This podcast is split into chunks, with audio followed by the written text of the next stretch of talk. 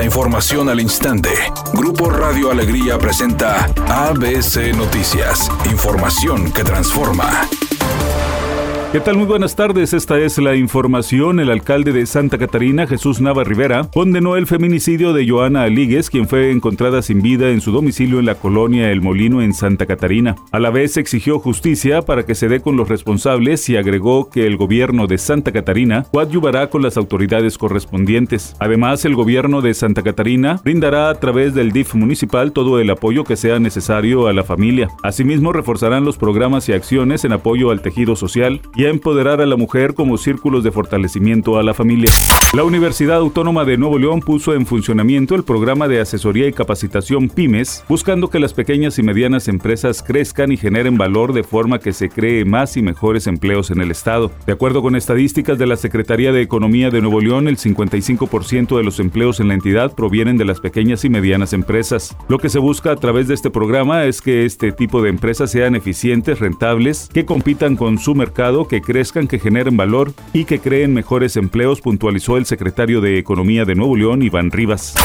El subsecretario de Seguridad Federal Ricardo Mejía Verdeja pidió a la Suprema Corte de Justicia no eliminar la prisión preventiva oficiosa, porque, en caso de hacerlo, abriría la puerta a la impunidad y se pondría en riesgo la seguridad de la población. Además, mencionó que la prisión preventiva oficiosa es un mandato constitucional. Evita que los presuntos delincuentes se sustraigan de la acción de la justicia o se den a la fuga. Evita que estos mismos presuntos criminales amenacen o atenten contra testigos durante las diferentes etapas del proceso penal, evita la reincidencia y prevé la comisión de futuros delitos en contra de la sociedad. Editorial ABC con Eduardo Garza. Este fin de semana será pasado por agua, así es que extreme precauciones. He pasado por las principales calles del área metropolitana de la ciudad y no veo trabajos de desasolve en las alcantarillas. No esperen otra tragedia humana para actuar. Y usted no se la juegue al cruzar vados, ríos y arroyos. Sí queremos que llueva, pero también queremos que limpien el drenaje pluvial. Es mi opinión y nada más.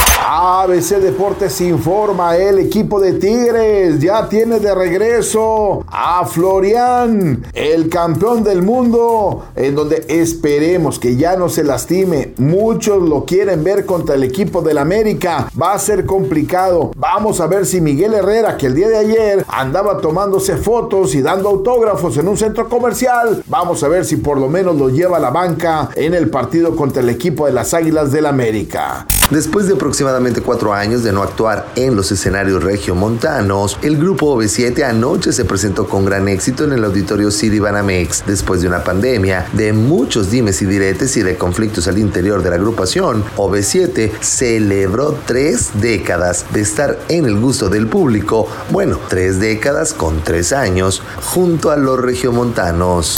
Temperatura en Monterrey 31 grados centígrados. ABC Noticias, información que transforma.